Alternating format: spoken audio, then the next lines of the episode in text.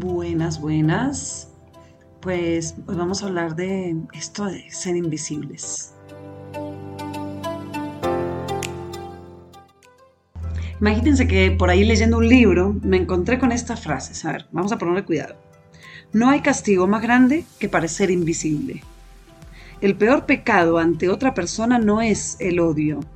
Esto lo dice George Bernard. Sino serles indiferentes. Esa es la esencia de la inhumanidad.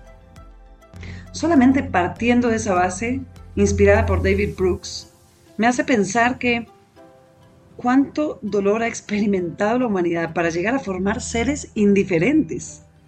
Esta parte no solo desde una crianza basada en no validar las emociones, que resulta en una deshumanización despiadada que permanece en cada rincón de la humanidad, sino que además se instaló como componente cultural casi idiosincrático de esta era.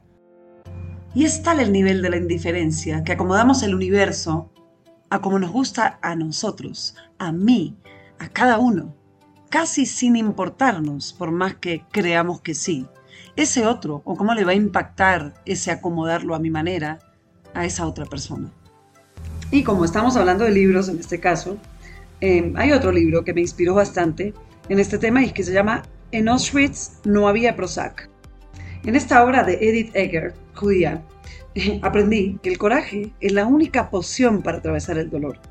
Las lágrimas limpian, las palabras educan, recibir el amor, los abrazos, las caricias, eso nos alivia, pedir ayuda, aceptar sin querer entenderlo todo, simplemente nos abre el corazón y evita que nos aislemos e ignoremos a ese otro que está pendiente de nosotros. Pero definitivamente esa frase, el peor pecado ante otra persona no es el odio, sino serles indiferentes, esa es la esencia de la inhumanidad, fue lo que más me conmovió en todo sentido. ¿Por cuánto tiempo vamos a jugar a ser tan ilustrados que cavamos nuestras propias tumbas de desamor y desasosiego, en lugar de abrir lo único que nos hace humanos, la compasión, no desde el acto egotista y caritativo, sino de ver realmente al otro, de dejar de rechazar esas ayudas que nos hacen falta. Estamos en ese punto de inflexión entre continuar enseñando matemáticas o usarlas para medir cuántos combaten a los hambrientos en lugar de la hambruna. ¿Y es así que educamos a las generaciones que ya compiten con la inteligencia artificial? ¿Qué nos va a hacer superiores a la inteligencia artificial? ¿Más cerebro o sentir emociones? Sensibilizar está muy lejos de repetir constantemente que cuidemos el agua. Para sensibilizar tenemos que primero ser sensibles, aprender a sentir con el otro, dejar de echar al agua a todos los que no nos caen bien. Tenemos que evitar repetir con otros lo que nos ha hecho daño a nosotros. Para sensibilizar tenemos que dejar de poseer al otro, permitir que nuestros descendientes sientan. Hay que hablar de eso, sufrirlo, recibir más como seres vulnerables que somos y dar menos desde la caridad que nos supone más que un otro. Y sí, este podcast va a ser un poquitito más largo que los demás, ¿no? Porque hay mucha tela que cortar. Últimamente he sentido el corazón rasgado, porque el espejo me mostró que toleré ser invisible, pensando que está bien y hacer parte de la diversidad de formas de ser.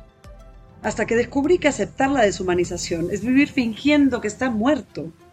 Más triste aún es ver que ese paradigma cultural de crianza controladora, egoísta y narcisista está de moda.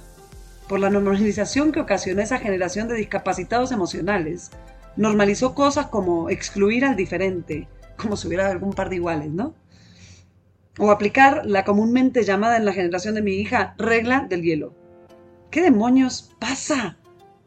Se normalizó anular completamente a otro ser humano, destrozar su dignidad e integridad por completo, solo por la gran incapacidad de aplicar el discernimiento y descontinuar una práctica tóxica de nuestros criadores. Simplemente decidimos proliferar el ego destructor a la velocidad de un clic. Me creyeron completamente loca al iniciar campañas de reconocimiento que nos permitieran pensar en qué nos motiva a pasarle por encima al dolor ajeno tan despiadadamente. Al pasar de las semanas, poco a poco, fui descubriendo que no estoy tan loca. Entendí que es una conducta común, pero aprendida. Narcisista, que asesina almas, vale. comenzando porque aquella, por aquella alma de quien no puede amar sin destruir. Pero, ¿qué cuestión de querer para modificar esta conducta? Así como también callar jamás va a ser la mejor opción. Nada es incambiable. Aun aquello ante lo que la cobardía se refugia con frases limitantes y altamente tóxicas como es lo que hay. Ay, así aprendí. Así se ha hecho siempre. O miles de otras que solo nos invitan a escondernos dentro de nuestro propio caparazón. Hoy la reflexión es si vamos a decidir bajando los brazos al amor, a pesar de, predicar todo lo contrario, ¿no? La reflexión es si vamos a educar al músculo gris y no el alma artista, aun cuando la pandemia, por ejemplo, nos mostró que eso que invalidamos es lo que en realidad nos convierte en ser y no solo en hacer. La reflexión es cómo vamos a enseñar que es invaluable cada minuto de ese otro en mi vida y cada momento conmigo mismo, ¿Cómo vamos a enseñar que un abrazo cura el alma y que la voz nos hace libres? ¿Cómo vamos a enseñar que se ama con acciones que después es siempre tarde? Y que, obvio, si seguimos haciendo lo mismo, el resultado adivina que va a ser el mismo. No, no somos invisibles. Dejemos de aceptar lo inaceptable. No porque muchos lo hagan significa que está bien. Así que sea uno o sean diez, lucha, abrázate, defiende a los que amas, prioriza de forma sostenible, ama con ganas y no te avergüences de ser quien eres. Jamás, pero jamás te silencies. No estás solo.